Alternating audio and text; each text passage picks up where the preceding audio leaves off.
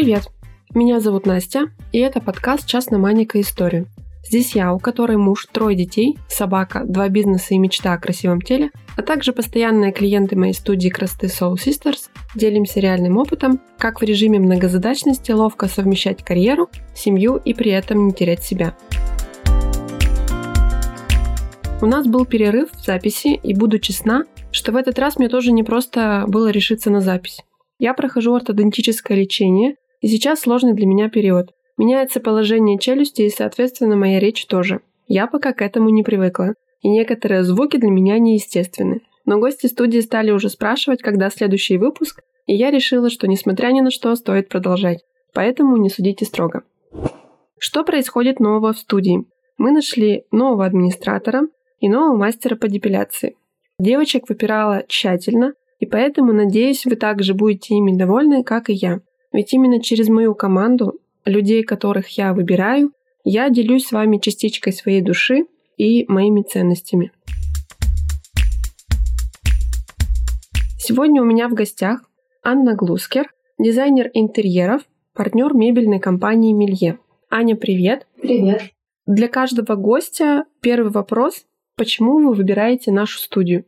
Для меня в первую очередь значимо то, что ты мой клиент, потому что мебель ты заказывала для своей студии как раз у нас, и я туда применила частичку своего таланта дизайнерского, потому что проекта у тебя не было. Вот, ну, то есть, помнишь, да, мы mm рисовали эскизы, а потом это все воплощали в реальность. Это первое, то, что мне всегда интересно приходить в те места, где мы приложили свою руку, да, тем более, если это общественные места. Второе, ты свой человек, мы с тобой учились вместе, и мне интересно следить за ребятами, с кем я училась, за их развитием, я это поддерживаю, я это приветствую, я сама тянусь к этому, я сама развиваюсь, и меня притягивают люди, которые развиваются, и поэтому я как бы ну, психологически так для себя решила, что будет классно ходить к тебе, тебя поддерживать, тебя продвигать. Мне очень у тебя нравится. Несмотря на все, что сказала я до этого, мне очень нравится обстановка в салоне. Здесь спокойно, нет какого-то шума, паники, вот какого-то вот этого движения постоянного. То есть здесь небольшой персонал и вот индивидуальный подход, а спокойно расслабляющая атмосфера и вкусный кофе. Все отмечают наш вкусный кофе. Приходите выпить тоже. Сейчас расскажешь, чем ты сейчас занимаешься и основные направления твоей деятельности. Основное мое направление — это дизайн интерьеров и продвижение дизайн-отделов в компании Милье. То есть я непосредственно занимаюсь дизайном и руковожу дизайн-отделом и продвигаю эту компанию, потому что эта компания для меня родная, моя близкая. Я ей дорожу. И Непосредственно все фотографии объектов выполняю я, выставляю их в социальные сети и веду социальные сети, то есть мне это нравится, мне это интересно. Я непосредственно привлекаю к нам дизайнеров, дружу с дизайнерами, и многие дизайнеры идут к нам непосредственно из-за дружбы со мной. Но и потом уже, конечно, они возвращаются к нам в качестве благодарных клиентов, потому что у нас очень хорошая и качественная мебель. Получается, ты занимаешься продвижением мелье за счет личного бренда? Получается, что так. Почему дизайн? Что способствовало этому направлению именно в семье, в детстве? Чем занимались родители? В последнее время много насчет этого думаю, что привело, как вот в моей голове это щелкнуло. Конечно, для меня вот прямо такой яркий момент запоминающийся был, это когда появилась игра Sims, в пятом классе, я помню, мы учились, я ходила к подруге в гости, потому что у меня на тот момент не было компьютера. И я просто утопала в этой игре. И когда появился у меня компьютер, конечно же, основная игра и направление была эта игра Sims. И все, что я там делала, это именно обставляла дома. И мне это нравилось. Я в какой-то момент, вот э, прямо вот девочка в пятом классе, я поняла, что, господи, как же я люблю обставлять, как мне это интересно. Все, я хочу быть дизайнером. Я поняла, что мне это интересно, я хочу изучать вот эти все правила, стили, как и что где применить. И все, я четко поняла, что я хочу быть дизайнером. Помимо этого еще повлияло мое детство, потому что я росла в творческой семье, Мама у меня долгое время проработала тамадой, написала стихи. Все мое детство я смотрела, как мама проявляет фотографии сама, э, закрываясь в ванной, оформляла альбомы, при этом э, работая параллельно и воспитывая двух детей, она все успевала. И меня это восхищало. Я помню, что вот я просто садилась рядом за стол, смотрела, как она выводит буковки, вырезает открытки. И вот это я от мамы переняла. Все стенгазеты во всех лагерях, во всех школах были всегда оформлены мной. Я это очень любила. И в школе, в тетрадке я тоже оформляла по-разному и разные ручки носила. Вообще мама, кстати, мечтала быть дизайнером, но тогда не было такой профессии, был художник-оформитель, и она хотела быть им но по какой-то причине не сложилось, и я сама выбрала эту профессию, то есть мне мама не навязывала ее, и когда я ее выбрала, она сказала, ну вот, типа, ты мою мечту осуществила. Это правда любовь, это моя душа, и я не представляю, чем бы я могла еще заниматься. То есть мне это очень нравится, и я там отдыхаю, наслаждаюсь и расту. Ты сейчас задела тему о том, что дизайн был маминой мечтой частично, и ты реализовала. Сейчас мы уже с тобой обе сами мамы и видим себя в своих детях. Ты воспитываешь дочь, и что ты видишь в ней, что ты вкладываешь в ее развитие уже на основе своего творческого пути, своего опыта. Сложно сейчас воспитывать детей, потому что сейчас вокруг слышишь, что нельзя навязывать, нельзя свои мечты реализовывать в детях, они должны сами принять решение, нельзя ломать их судьбы. Поэтому я стараюсь не давить и не навязывать свою точку зрения. То есть я смотрю, я наблюдаю издалека, и я понимаю, что ей нравится, я понимаю, к чему ее ведет, и я как-то издалека направляю ее в эту область. У нее очень хорошо развито чувство юмора, и я понимаю, что в какую-то активную деятельность, в творчество она очень классный маркетолог, возможно, она будет и классно рекламировать. Это может развиваться до любых масштабов. Это можно и рекламу делать, и фильмы снимать, да, и видео маленькие. Поэтому возможностей очень много, пусть она определит сама. Сейчас она учится, и вот учится она в свое удовольствие. То есть я стараюсь не давить. Конечно, мне хочется. Мне хочется, чтобы она и училась в более каком-то престижном заведении, чтобы была нагрузка посильнее. Ну, потому что, не знаю, наверное, мы так были воспитаны, что вот нам нужно было достигаторами быть, и нас хвалили за хорошие оценки. Сейчас э, по-другому детей воспитывают и дети другие, поэтому правильно будет не навязывать, а там посмотрим, что она выберет. Главное, наверное, направлять и поддерживать ее в ее начинаниях. Часто ли она сама рисует? Да, она рисует практически каждый день. Причем мы ходили в художественную школу, она удачно сдала экзамены, поступила на бесплатное обучение, и учителя ее очень хвалили.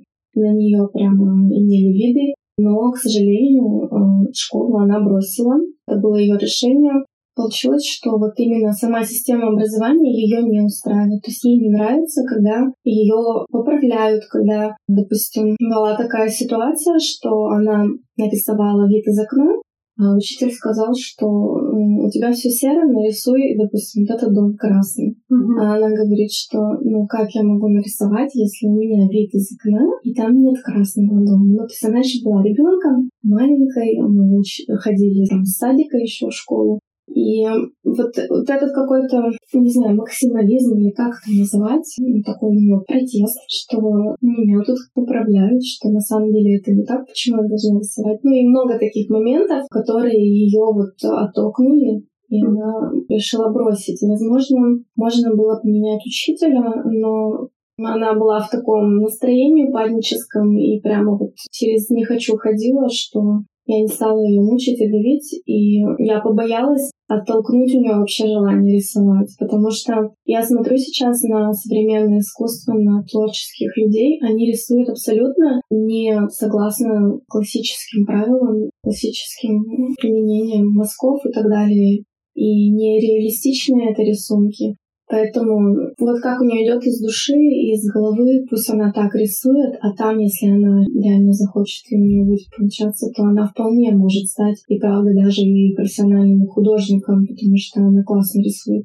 Но она говорит, я хочу рисовать то, что я хочу. Ну, это, наверное, проблема именно уже образования, то есть художественная школа, учителя-стажисты, старая система образования. Я считаю, здесь нужно время смениться поколению, чтобы туда приходили творческие люди, такие уже с другим видением, но они туда пойдут, когда будет достойная зарплата в художественной школе, как и в наших школах. Когда уходят уже учителя-стажисты, вот у нас в старших классах уже в школе проблемы с преподавателями, потому что стажисты уходят на пенсию, а новых учителей не приходит, потому что зарплата — это наше поколение, как ты говоришь, достигаторов, которые готовы ради дела, а, не получая да, за это какой-то достойной оплаты, чисто работать за идею. Сейчас все это меняется, и мир меняется вокруг в плане, что даже продукты элементарно уже, стоимость которых обязывает нас достойную оплату получать. Соответственно, на места стажистов уже не приходят молодые, амбициозные, и вообще не знаю, что ждет наших детей в этом направлении. Какой твой самый любимый проект? Расскажи о нем подробнее и почему он для тебя любимый. Вот это, кстати, сложный вопрос, потому что любой проект любимый, потому что ты вкладываешь туда свою душу. Я не могу выделить ни один проект.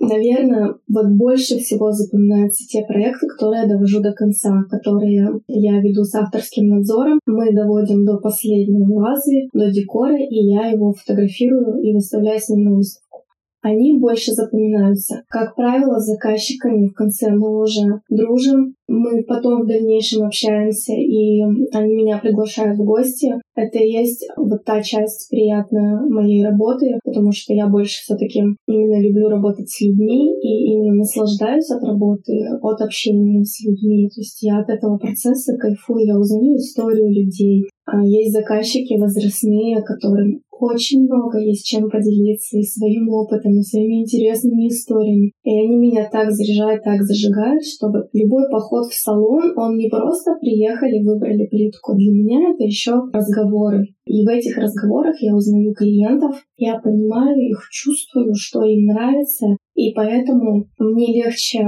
попасть в выбор и в сердце заказчика в плане интерьера, то есть, как правило, 95% после первого коллажа у нас все утверждается, потому что именно вот это вот узнавание заказчика на первом этапе — это самое важное, самый важный процесс. Самый любимый сейчас, наверное, для меня проект — это моя квартира. Я никогда не имела своей собственной комнаты, мы жили с братом. Мы сначала делили вдвоем, потом, когда родители развелись, и мы жили втроем в однокомнатной квартире, это вообще было отсутствие какого-то личного пространства. И жили не так хорошо и не было возможности оборудовать интерьер как-то красиво, как бы мне хотелось, как бы я это видела. Я всегда ходила в гости и всегда обращала внимание на интерьеры. И как-то вот с детства я любила обращать внимание, замечать какие-то интересные детали. Я мечтала о своей красивой квартире, о комфортной. Я всегда захожу в какое-нибудь помещение, глазами уже делаю ремонт. Поэтому моя квартира — это моя мечта. Я делаю ее долго, но я делаю ее так, как мне хочется. То есть я не экономлю на материалах, я лучше подожду, когда я подзаработаю на этот э, или там, мебель или материал, и сделаю так, как мне хочется, но зато, когда она потихоньку реализуется, я вот хожу, смотрю, трогаю, наслаждаюсь этим процессом, и это невероятное удовольствие, это действительно счастье. Вот для меня это счастье иметь квартиру красивую, как я хочу, Жду с нетерпением окончания ремонта. Обязательно отсниму интерьер и приглашать гостей, снимать вечеринки на видео. В общем, это моя мечта, моя любовь. Сейчас для меня, наверное, это самый важный проект. Много ли еще у тебя осталось до конца? В целом немного, наверное, процентов 60-70 я сделала. Да, осталось немного. А нет такого, что то, что ты первым делала, тебе уже из-за того, что ты все это растягиваешь, тебе уже это поднадоело, ты уже думаешь, что вот здесь я бы уже сделала по-другому. Кстати, нет такого, потому что я стараюсь делать интерьеры, не опираясь на какие-то вот такие трендовые вещи, которые заходят на год, на два. Я все-таки отталкиваюсь от души. То есть к чему меня тянет, и это мне нравится по сей день, и ничего я не хочу переделать. И у меня там стоят обои уже два года ждут поклейки, я понимаю, что нет, я хочу именно эти обои. Часто ли приходится поступаться твоим видением дизайна в пользу желаний клиента?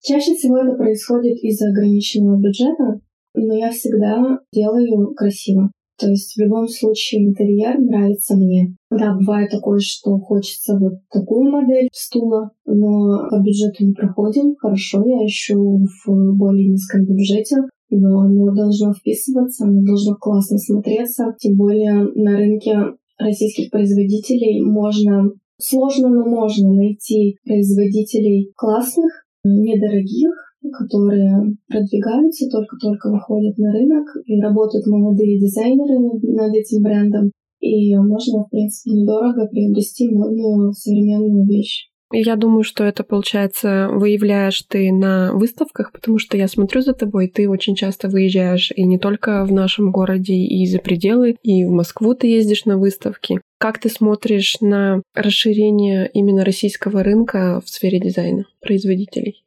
Очень много производителей стало хорошего качества, прекрасного уровня, достойного. И я даже уже не успеваю следить за тем, сколько много их начинает появляться. В том числе и мы тоже делаем мебель, и я сама могу придумать что-то и сделать на своем производстве. Поэтому хорошо отношусь, прекрасно отношусь. В принципе, пока э, в моих интерьерах не было таких проектов, чтобы я там что-то возила из Италии, из Испании, все равно это что-то такое среднее, средний плюс какой-то сегмент, в рамках этого ценового диапазона есть э, классные производители российские, которые сейчас выходят на рынок. Поэтому это даже удобнее в плане логистики, в плане доставки и цены. Как партнер в мебельной компании Милье смотрит на то, когда ты приходишь, вот хочу такое, и ты понимаешь, что больше не закажут. Такую же мебель больше не закажут. Как он относится к твоим таким дизайнерским порывом. Просто обычно, как бывает э, в бизнесе, например, если два партнера, да, один улетает, а второй его тянет вниз, и получается один такой, так и называют улетевший, да, а другой реалист. И за счет этого бизнес существует лаконично, он развивается гармонично.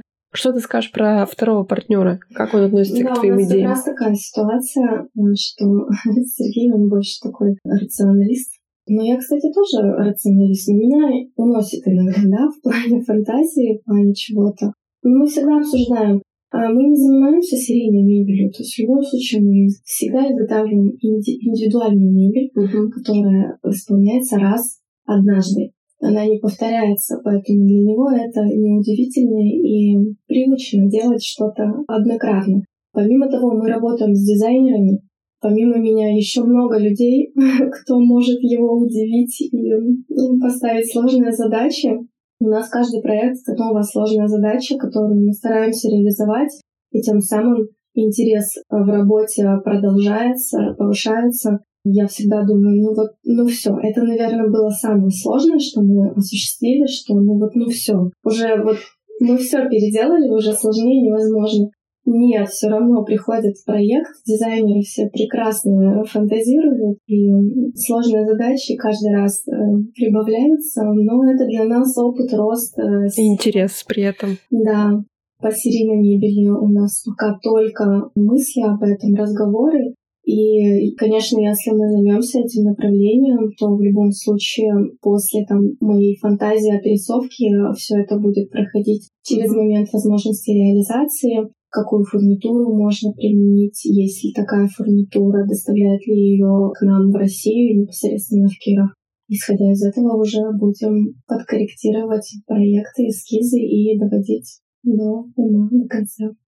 Сейчас как раз, наверное, ниша серийного производства мебели с уходом Икеи осталась незаполненной. И думаю, что в этом направлении, да, стоит развиваться. Да, это очень классное направление. Для этого нужно время и еще одни, а желательно еще даже двое, трое рук, которые будут разгружать меня. Мы предприниматели, Аня, и у нас всегда этот горшочек варит, куча идей, и у нас потом, так, тут надо еще одного человека, тут надо еще, и мы так себя, Настя, успокойся, Настя, успокойся. И хватает на два месяца, потом снова какая-то дикая идея, и ты потом, Настя, успокойся. Идей очень много, не только в рамках мебели. В чем сейчас современные тенденции и к чему мы движемся?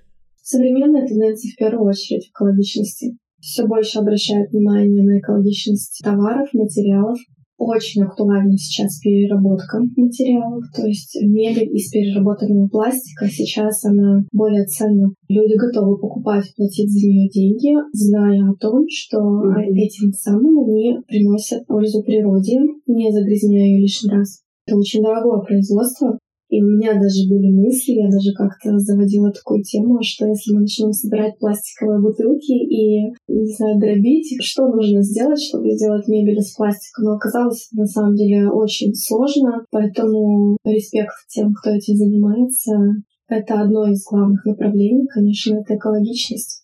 И, наверное, я бы сказала от себя, что натуральность. Я сейчас увлеклась фэншуем, я его изучаю, для меня это интересно, потому что в проектах иногда, когда я делаю, я думаю, а правильно ли мне здесь разместить зеркало? А может быть, э, стол нужно развернуть? Ну, разные такие бывают вопросы в голове. И я решила наконец-таки взяться за это.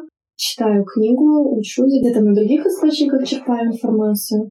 Благодаря этому получается сделать интерьер более правильный по энергетике в рамках э, любых. Э, либо ты хочешь, чтобы тебя это зажигало, либо ты хочешь, чтобы тебя это расслабляло, либо ты хочешь здесь собирать гостей. В общем, на любой момент влияет фэншуй, и это здорово. Это здорово знать и применять. И это, опять же, новый интерес, чтобы не угаснуть, Иногда бывает такое, что устается там, да, от профессии, что не хочу этим заниматься. Выгорание, да, происходит. Да, то есть э, благодаря этому какой-то новый интерес, новое развитие, и проекты, они сейчас тоже по-другому живут плане именно используемых материалов, либо какие-то цветовые решения, что сейчас актуально, потому что каждый, когда начинает приступать к своему дизайн-проекту, он думает, как сделать так, чтобы мне не пришлось переделывать через пять лет, потому что это настолько будет неактуально. Я считаю, что по трендам нужно делать общественные места. Вот как только тренд какой-то залетел, надо открывать кафе именно в этом направлении. Но это работает на год, на два. Mm-hmm. Но зато он классно залетит, будут инстаграмные фотографии, то есть сделать инстаграмное кафе, инстаграмное какое-то общественное заведение. В рамках квартиры это не работает ты от этого устаешь, потому что любой тренд, он повторяется, и ты его видишь потом в интернете на каждом третьем слайде, и ты думаешь, блин, да это как у всех, я так не хочу. Поэтому я всегда отталкиваюсь от человека, от души, что хочется, к чему тянет. И это все оформляю стильно, красиво, согласно композиции, и мои интерьеры живут долго. То есть я смотрю сейчас на интерьеры, которые я делала там, пять лет назад, они не устарели. Они до сих пор актуальны, у них прекрасно жить, и, и все смотрится хорошо. Было ли такое, что в итоге проект не понравился заказчику? Нет, такого не может быть, потому что это всегда диалог. И я говорю, что когда мы начинаем работу, я, я практически молчу, мы просто идем в магазин, и я говорю, вы трогайте, смотрите, что нравится. Я просто смотрю на реакцию. Как он отреагировал на ту или иную поверхность, на тот или иной рисунок. Не значит, что я прямо один в один что-то возьму. Я просто себе анализирую в голове и потом свожу это все воедино согласно бюджету, согласно композиции, согласно габаритам помещения. И получается, что итог нравится заказчику. Я не могу сделать, чтобы мне не нравилось. Это моя самая главная цель цель, чтобы заказчик был доволен. Это самое главное. Потому что если бы я делала все как я хочу, то тут бы, во-первых, никаких денег не хватило, а во-вторых, не факт, что и заказчику бы это понравилось. У меня был к тебе вопрос про твои главные фишки, уникальность создания проекта. Я думаю, что ты во многом уже ответила на этот вопрос. Ну, может, тебе хочется еще что-то добавить? Мои главные фишки это, наверное, все-таки вот то, что я сейчас делаю акцент на фэншуй. Плюс я еще увлекаюсь астрологией, и я всегда спрашиваю заказчиков дату их рождения. Астрология мне помогает понять, какой характер, и понять человека, в том ли направлении он живет, зажигает ли он себя. Кто в астрологии, тот понимает, о чем я говорю. И помочь ему даже в этом. Интерьером, на самом деле, можно даже помочь. Плюс я же всегда разговариваю, я как психолог их направляю, веду к этому, что-то меняется в их голове. Многие, кстати, отмечают, мне неоднократно говорили, Аня, ты мой психолог, ты мой личный психолог. А, еще мое самое главное преимущество — это то, что я разбираюсь в мебели. Я всегда проектирую, уже зная все конструктивные узлы, зная все возможности, как это можно реализовать. И то есть, согласно моим эскизам, реализовать можно все на сто процентов. Я делаю вот как возможно, так я делаю. Не бывает такого, что вот заказчик влюбился в картинку, приходит, а потом ему говорят, что так нельзя реализовать. У меня такого не происходит. Благодаря тому, что я изучила мебель, полностью, как она делается, из чего и все ее возможности. Ошибок в проектировании не бывает. Это помогает в маленьких каких-то проектах, когда нужно вместить невместимые. Конечно, вот эти все приспособления, которые я знаю, они помогают. Получается, после создания проекта и его утверждения, что происходит дальше? ты отправляешь клиента в свободное плавание, и он сам решает, как делать, с кем, какие материалы использовать, или ты сопровождаешь до момента, когда уже можно заезжать в квартиру? Я предлагаю заказчику свою помощь сделать комплектацию и пойти на авторский надзор. Тем самым я буду вести до конца проект, и проект реализуется так, как нужно. У заказчика всегда есть выбор, но, конечно, за это нужно платить. Если заказчик решает не идти дальше, он с моим альбомом вполне может сам реализовать интерьер.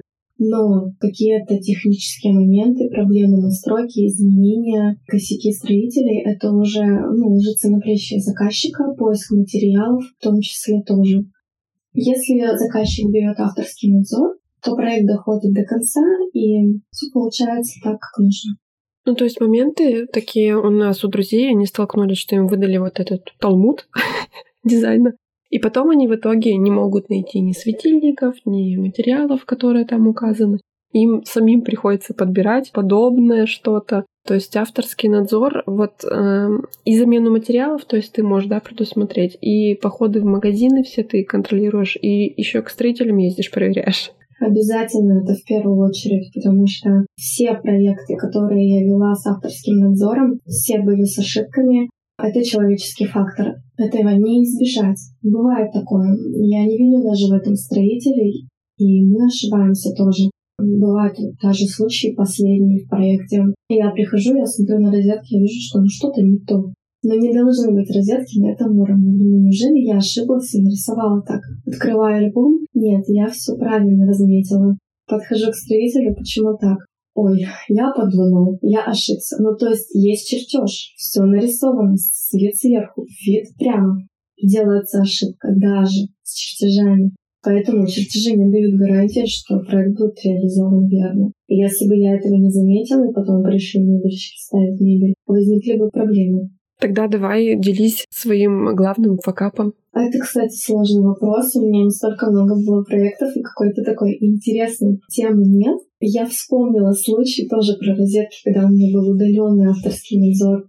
Даже, нет, авторского надзора не было. Мы делали мебель, и я делала дизайн-проект. Я дала схему по розеткам, и когда мы приезжаем замерять, я понимаю, что у меня одна розетка для светильника, который должен укрывать она под потолком.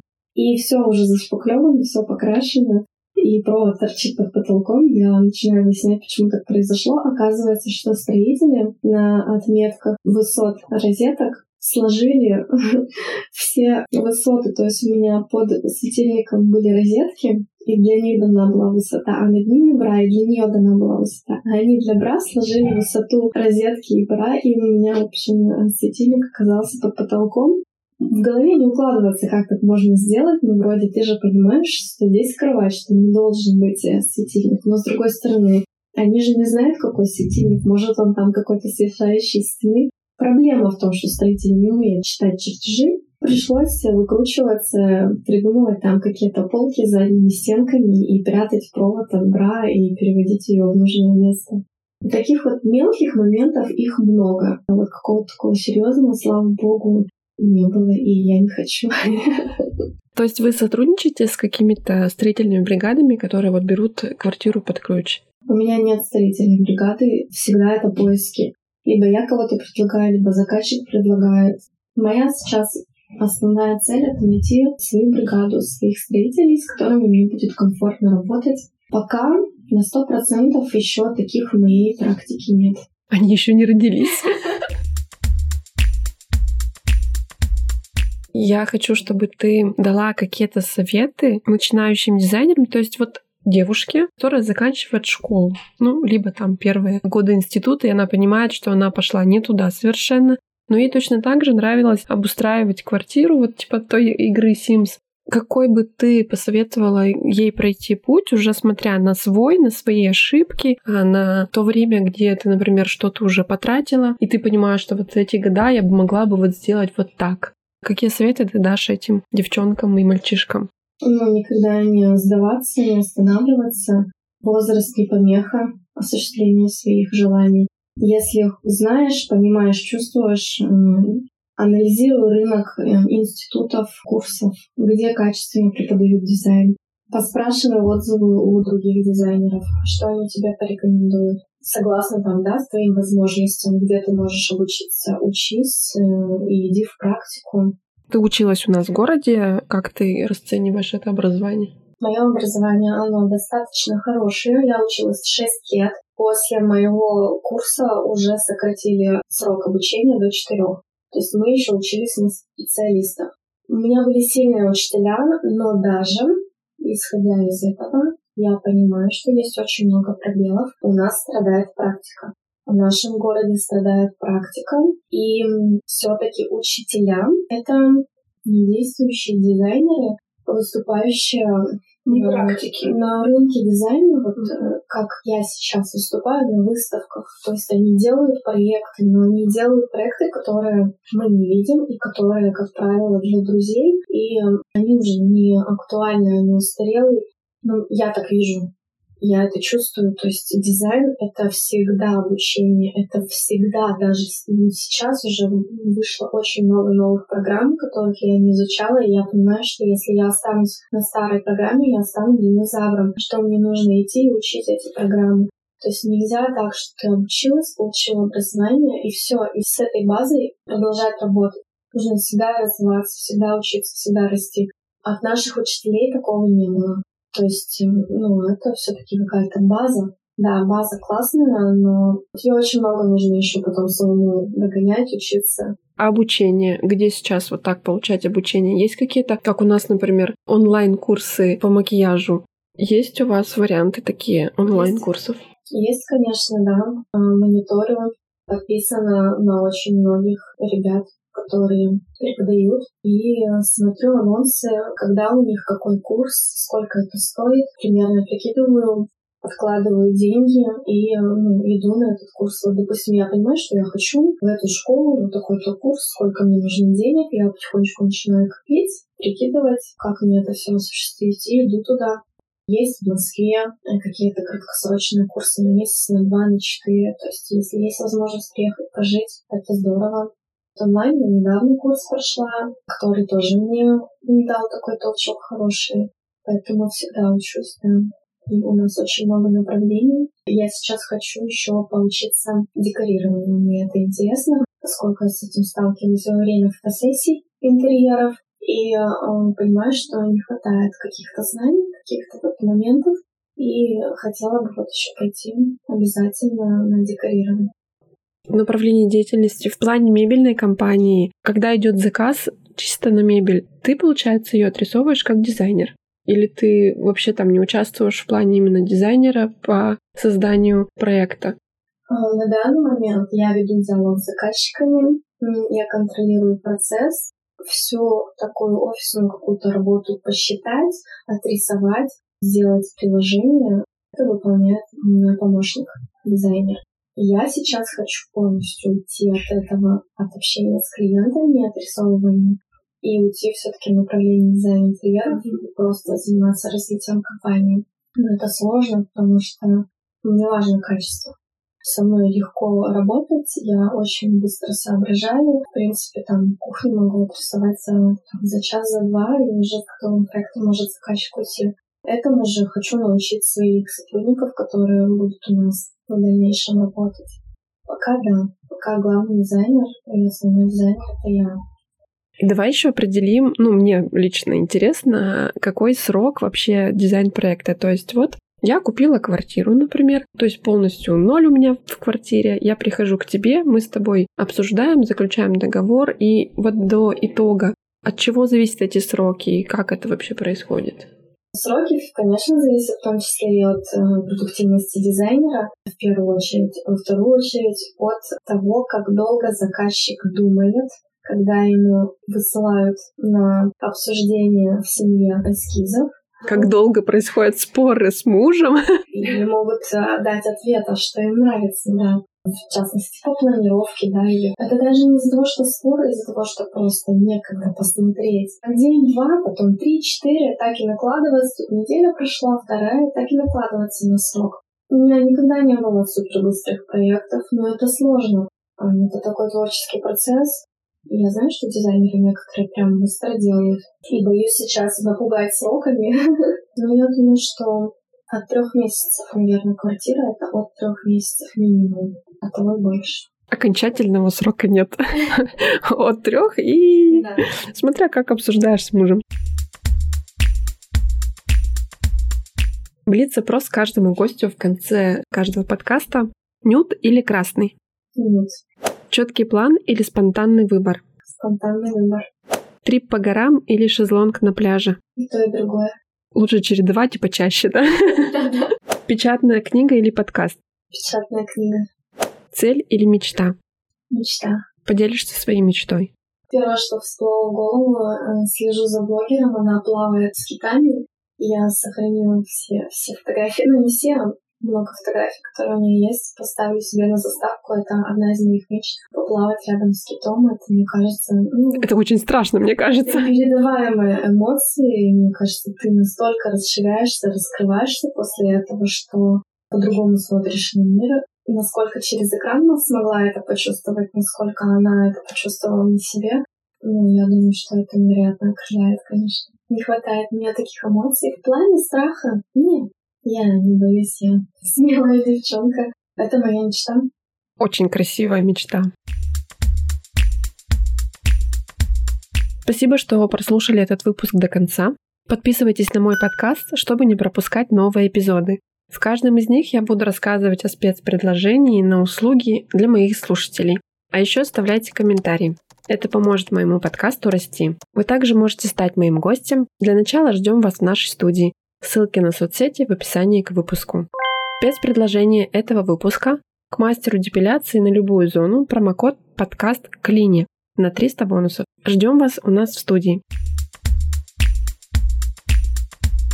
Аня, очень приятно было с тобой пообщаться. Ты раскрыла себя еще глубже. Мне еще больше захотелось с тобой поработать именно по дизайн-проекту. Спасибо тебе. Спасибо тебе за возможность раскрыться, потому что эти тонкости, которые у меня есть, их сложно передать э, через текст, а сложно рассказать, когда ты знакомишься с заказчиком, особенно просто в переписке. Сложно передать вот эту ценность, которую я закладываю в интерьер, и почему именно ко мне нужно идти. Сейчас в основном все опираются на стоимость, и, конечно, победить в разговоре в, в этом направлении бывает непросто. Поэтому благодаря этому подкасту э, больше людей поймет услышанное. Спасибо тебе. Всем пока. Пока.